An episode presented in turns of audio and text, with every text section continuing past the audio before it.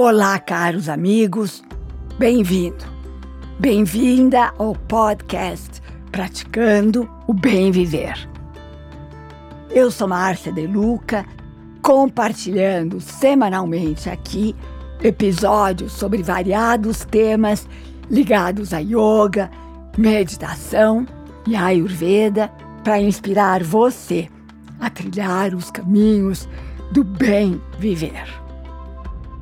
Que tal arregaçarmos as mangas e fazermos acontecer o que desejamos para os nossos filhos e para o mundo?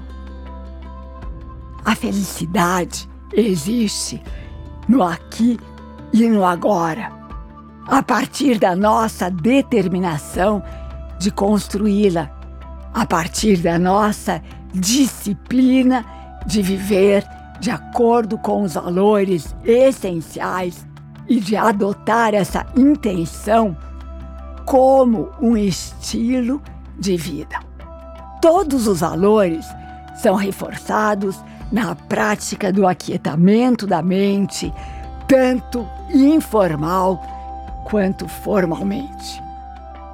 Mas não podemos reforçar o suficiente o quanto a prática formal é a base de tudo. Pois no silêncio é que desenvolvemos nossa presença plena, para então podermos utilizá-la no dia a dia. Ensinar a nossos filhos a presença plena é essencial. E essa tarefa cabe a nós, pais e até mesmo os avós. A quietude é fundamental. Esse é um ensinamento que encontramos em todas as tradições contemplativas e em histórias como a do rei Arthur. Você lembra do rei Arthur? Quando Arthur nasce, o seu pai, o rei Uther Pendragon, decide confiar o menino aos cuidados de um grande mago chamado Merlin, a fim de que aprenda tudo o que precisa para se tornar o maior de todos os reis. Merlin ensina uma série de valores ao menino, e entre os seus principais ensinamentos está a importância do silêncio na nossa vida. É dentro do silêncio que está inserido o campo da pura potencialidade, o campo das infinitas possibilidades com o qual as crianças devem estabelecer um relacionamento profundo e íntimo.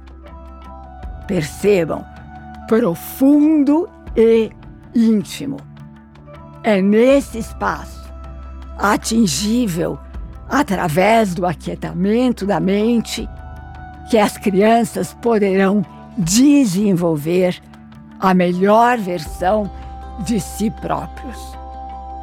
Lembram do exercício de mindfulness, onde ensinei como fazer a criança entrar em contato com esse silêncio? Pois é Pratiquem muito com seus filhos.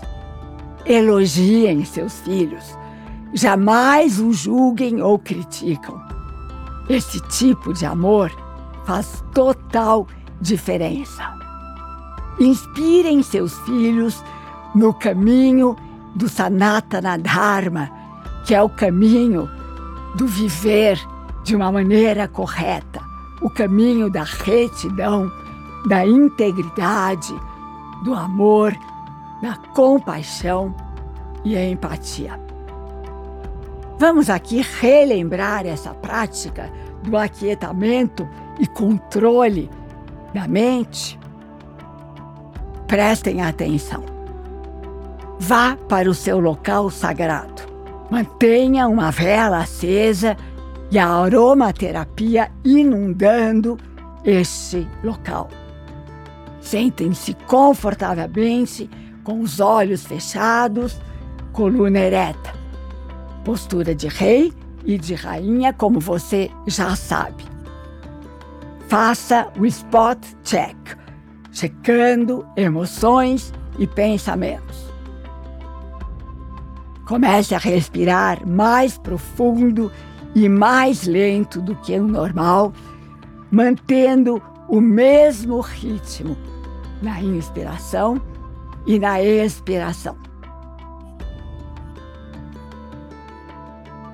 Coloque as mãos na região do coração e imagine-se respirando através do coração. Traga um sentimento de gratidão por algo ou alguém. Continue respirando na mesma maneira por alguns segundos. Visualize uma chama brilhando no seu coração. Lembre aos seus filhos que este é o campo da pura potencialidade e das infinitas possibilidades. Comece a retornar ao seu corpo físico, mexendo os dedos das mãos, dos pés, fazendo vários círculos com a cabeça para tirar a tensão dos ombros e do pescoço. Analise seus sentimentos, analise como você está. Enfatize o conceito da presença plena. Esse é o passo a passo do exercício. Mas agora é hora de compartilhar o que vocês todos estão sentindo. Pai, mãe, filhos, avós, procurem praticar em família. Essa troca aprofunda o relacionamento entre os membros da sua família. E, por favor, lembrem-se de compartilhar no meu Instagram o que vocês sentem, as suas experiências, as suas emoções. Eu queria fazer um capítulo, um episódio aqui com todos os feedbacks que vocês me dão, porque a gente aprende através das experiências, quer sejam as nossas ou de outras pessoas que amorosamente compartilham o que sentem.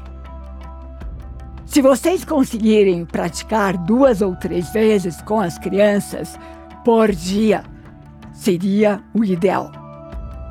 Sabem por quê? Porque tudo que a gente repete se fortalece. E aos poucos, as crianças vão gravando em sua memória celular esse exercício até que ele se torne um hábito natural e espontâneo. Lembra que eu comentei que os seres humanos, ou seja, nós, somos seres de hábito? Pois então, vamos escolher os melhores hábitos para gerarem nossa felicidade e nosso bem viver. E aqui me despeço com a já famosa saudação indiana. O ser que habita em mim reverencia o ser que habita em você. E todos somos um só ser de pura luz. Namaskar.